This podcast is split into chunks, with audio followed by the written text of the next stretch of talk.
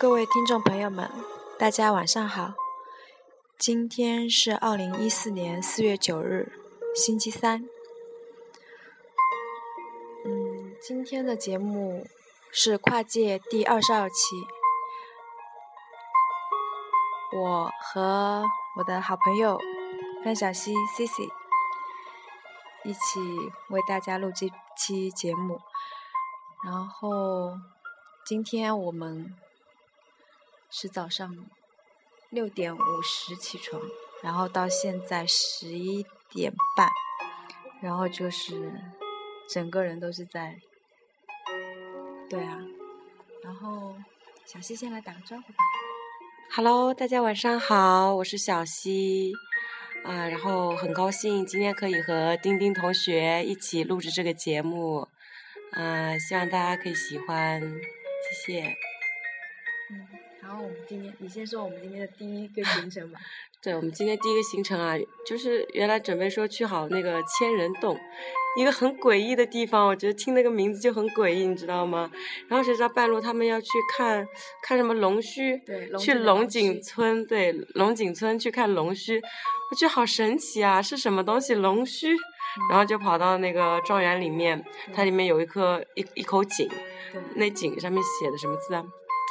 我忘了，好，据说是什么井水不犯河水，它里面有通到那个河里面去的吧？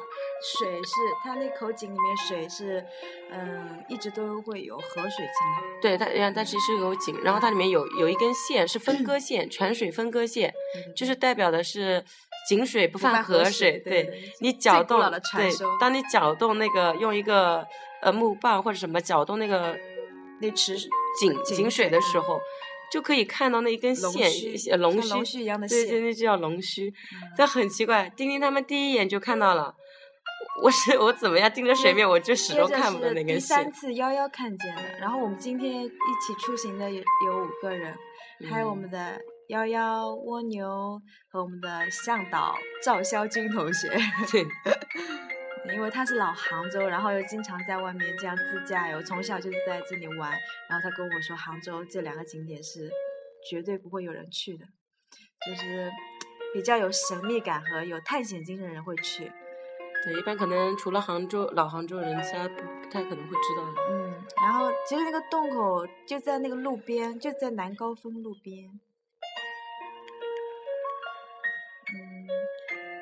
说说千人洞的感觉吧，感想。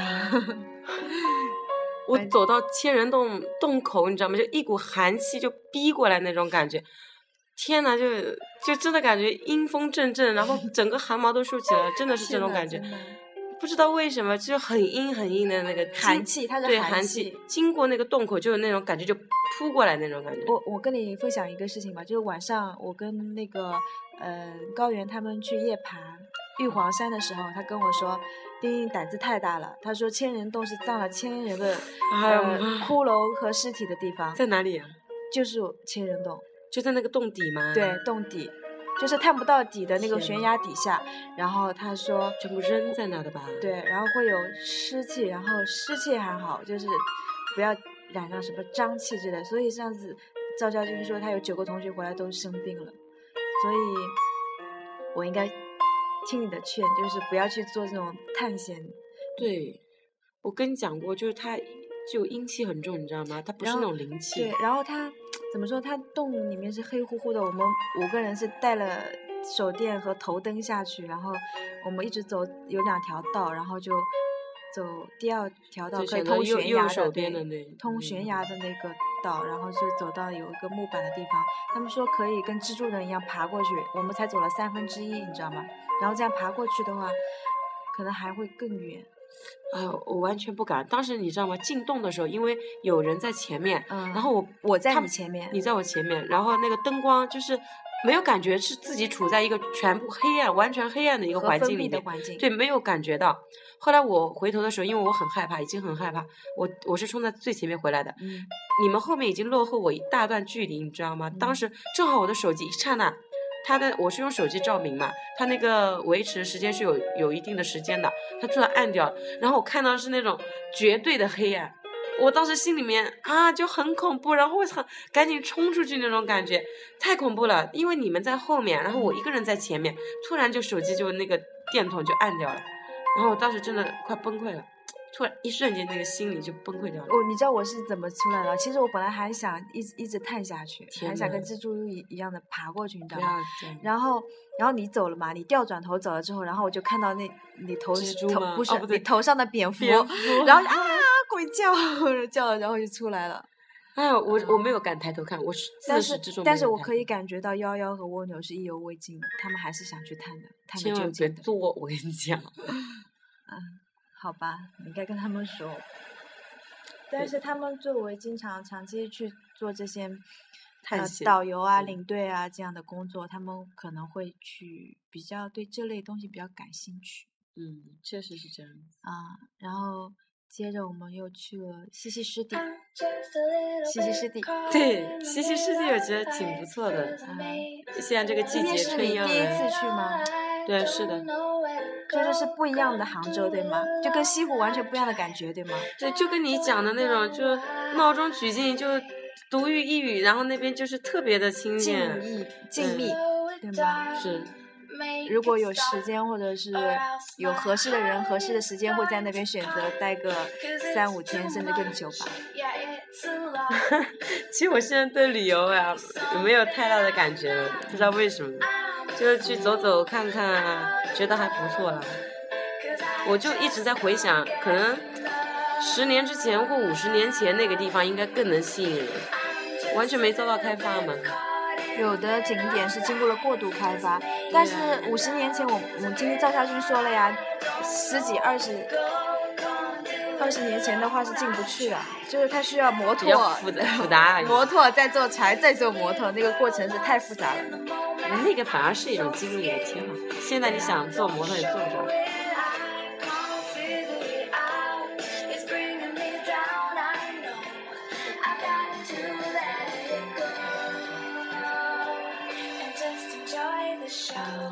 叫我们去那个餐厅，餐厅挺好，叫什么名字？神马江湖。哦，神马江湖。他那个老板真的挺牛掰的。他是演员好吗？说驻唱驻唱歌手吧，不是，他是演员。哦哦，对对对，他是演员。影视什么？嗯，赵亮，演员赵亮。嗯，我不知道他演过什么，他们好像有个什么，呃，什么桃花源什么之类的。我刚刚有看过他微信，然后了解了一下。其实人跟人相识是个缘分，我觉得他挺热情好客的。对对，挺好的一个老板，而且好像听他口音像是北方人。应该是像看他的性格有点性格。嗯，中午谢谢幺幺的午餐。其实他早上迟到也是迫不得已的。然后我们之间的约定都比较有趣，就是迟到了谁请客，然后手机放在一起谁拿手机谁请客这样子，这样比较好。因为为了避免大家的距离会更加遥远，在一起有共同的话题去聊，还是应该这样子去做。下次我们要提倡这样做。是。怎么样？我觉得就是晚上刚刚我们吃的那顿，就刚开始的时候就有点尴尬，因为各玩各的手机。今天晚上吗？对对对，刚刚。是我的问题。没有，我你还有金子，我们三个都在玩手机。现在社会上都这样，大家走哪都手机一拿，人跟人之间的距离就远了。嗯。一顿饭吃下来，可能都不讲话了。嗯，刚刚你有说到，你就是看风景就是看风景，也没什么大的感觉，或者你会追忆以前，甚至会回会回想过呃未来吗？会觉得以后这个西西世界会发展成什么样？完全没想过。It's not my business。好吧。嗯，怎么说呢？就是我瞬间觉得你的心态变得很成熟，你知道吗？不知道。那你有往前看过吗？就是有想过以后吗？我现在我以前会想，我以前经常就在想，因为人说嘛要定目标，对吧？啊，你的短期目标、长期目标，对。但是自从有次看了就是一个故事啊。嗯，当然它比较长，我就不介绍了。它里面有有一句话，意思就是说做人不要一往期来，就不要回经常回忆过去跟期盼未来，因为你要专注于当下，做好你对活在当下，做好你当下该做好的每一件事情。所以自从看完那故事以后，我就对未来就不去想太多，而且通过自己的一些经历啊，发现你计划的再好，中间很容易就改变你的一些轨迹。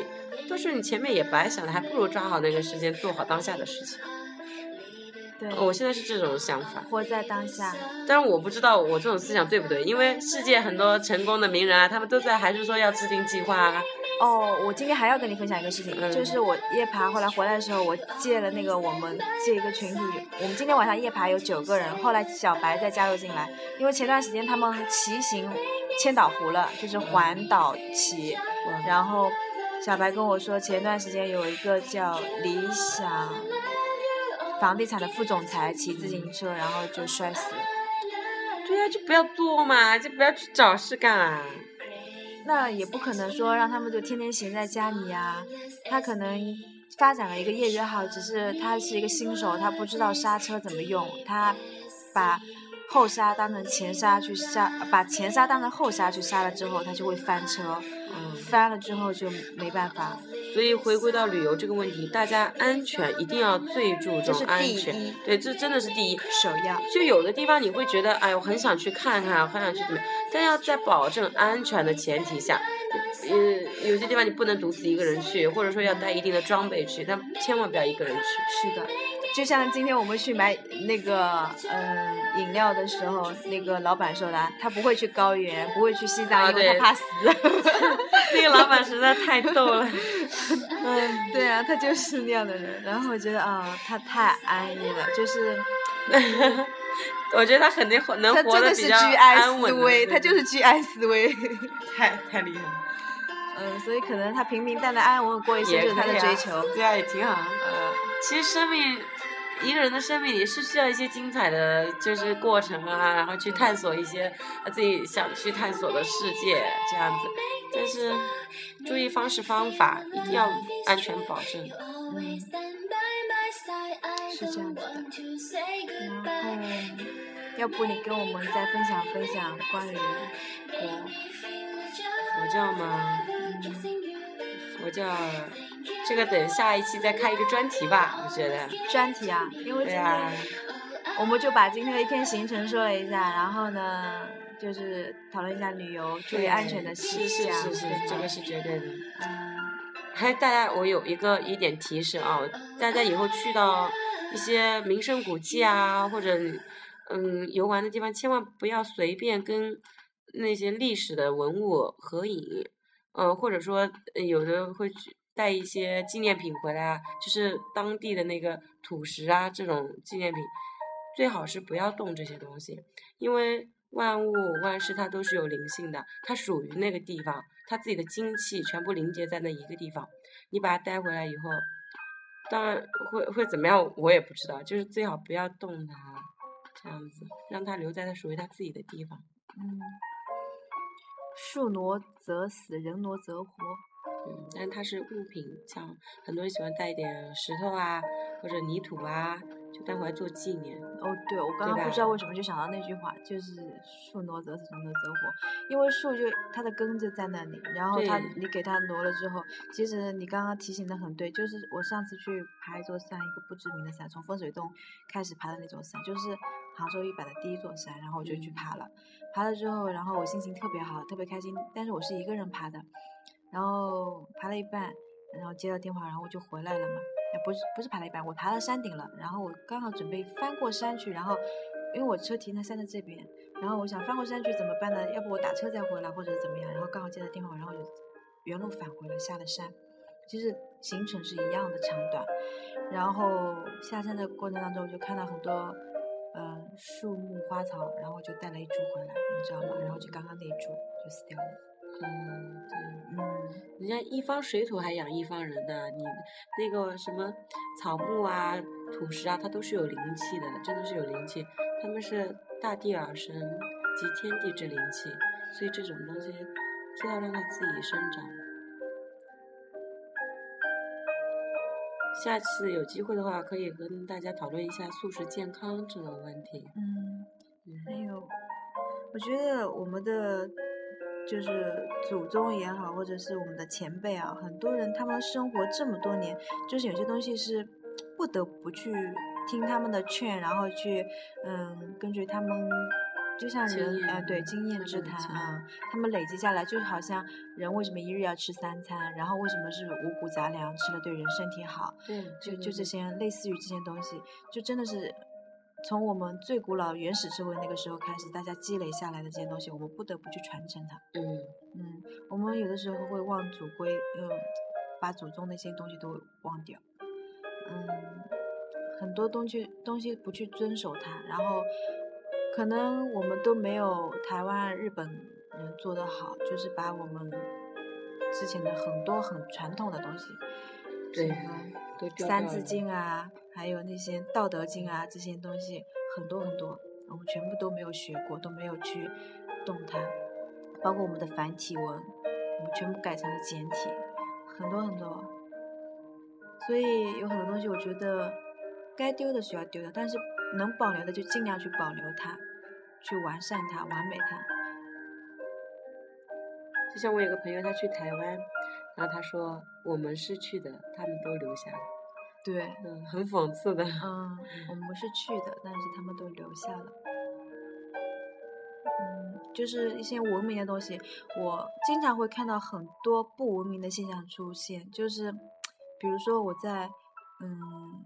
开车的过程当中，停在那边等红绿灯，会看到前面一个豪车，然后就把垃圾扔出窗外，然后我很想下车去怒斥他，但是我发现我做不到。如果说让我让我回过去再把那个垃圾捡起来，我又怕世人的眼光说我觉得我很矫情，或者是怎样的，所以虽然自己看不下去，但是也没办法去去阻止别人做这件事情，只能做到自己不去做。所以我车上 垃圾比较多，会经常隔一段时间把垃圾带下车来，不会随手扔到窗外。我宁可车里面再脏再乱再差，隔一个礼拜去打扫一下，都不会把东西扔出窗外。从你我做起吧。然后还有就是到每个景区景点，中国大妈都会很吵很闹，在很多公共场合，其实你要考虑到。其他人的感受，你不能说为了自己，嗯，开心啊，或者是聊到什么兴奋点啊，就是那种比较夸张，声音很大，就是全民素质嘛，全民素质有待提高了。还有上下楼梯啊、电梯啊什么的东西，真的是，其实要从娃娃抓起。还有就是父母一定要做好自己的榜样。对，父母的教育好，从小要教育，真的要做好榜样。因为你做的每个动作，你的子女或者是你的下一代全部都看在眼里，模仿。对他会模仿你，所以如果你一直这样做的话，那可能我们以后我们的未来就不是那么乐观。真的，中国教育这块。而且我觉得最重要一点啊，就包括我一些我学英文的时候，我们外教老师啊，他跟我讲，他来到中国，他发现中国人最怕的是什么？lose face。中国人最怕的就是丢自己的丢脸，对丢脸。他们很要面子，非常要面子。所以我打个比方，您你刚刚讲的哈，呃，看到有人扔垃圾扔出窗外，你也就是不太。想去想去怒斥他，但是你不会走出那一步；想去把垃圾捡起来，你也不会去走出那一步。对，你很想，但你不会去做。这为什么？你在意别人的眼光。其实归根到最后，就是你在意别人的眼光，别人怎么看你。对啊，其实我现在回过头来想，我觉得他们都不认识我。所以你管他呢？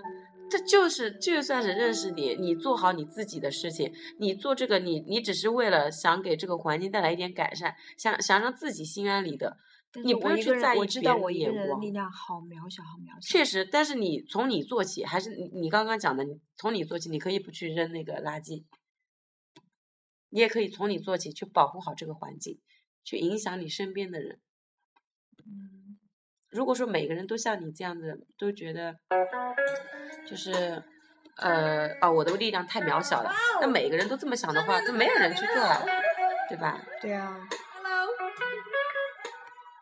下面一首《外面的世界》。送给大家。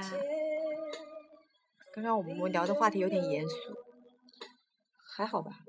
就不知道偏哪去了。嗯对对对，今天没有主题，毫无主题，又是不知所云的毫无主题。又想到哪说到哪，随心所欲的，就像聊聊天一样，蛮好的。对呀、大家包涵了。我经常会说的一句话就是，其实你不要太，就是在意别人眼光和太看得起自己，其实你没那么多观众。真的是这样。嗯，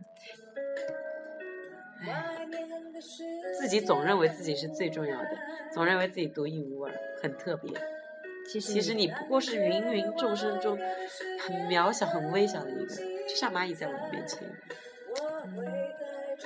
说到蚂蚁，我在想，我跟我们家的这么多蚂蚁相处了这么久，它们很团结，经常会结伴出来找食物，对啊，众生皆有灵性啊，就讲的这个。团结精神。其实有的时候，我们真的都不如这些蚂蚁。它们分工很明确的，蚁工负责出来找食物，蚁后在家里，然后这他们把食物搬回去，我在想，我们家以后在哪里啊？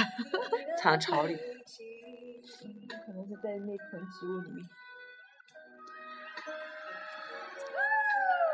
嗯，快结束了，我们还有一分半钟的时间，再聊些什么呢？我发现自己有点没话找话的那种感觉。嗯，哎，我觉得最近一段时间不知道怎么回事，就是安静好多。你吗？对啊，内心心吗嗯，就无欲无求。真的啊？对，就是觉得每天简简单单过得自由快乐就 OK 了，没有什么想法，特别平静。那应该是阶段性的，一般来说。可能你现在生活很稳定、很规律，嗯，这是一方面。还很充实。对，很充实，然后没有什么东西来突然来牵引你，对你的状态啊、情绪处在一个稳定的状态，所以你会觉得这一段的生活很平稳，心情很平和，很正常。但如果哪天你你的生活突然有个转折点了，呃，突然发生了一些就突然闯进来的事情，那你就会乱掉。好好享受这段时间的平静，这不会是长久的。当然，怎么可能长久？我我不可能常常就有这样一直一个人一个人一个人，对吧？真的啊，所以我很享受。好啦，今天我跟小溪的录音就到这里啦，不早了，快十二点了，对哦，早点休息。大家要早点休息哦，不然会变老的。晚安，Good night 拜。拜。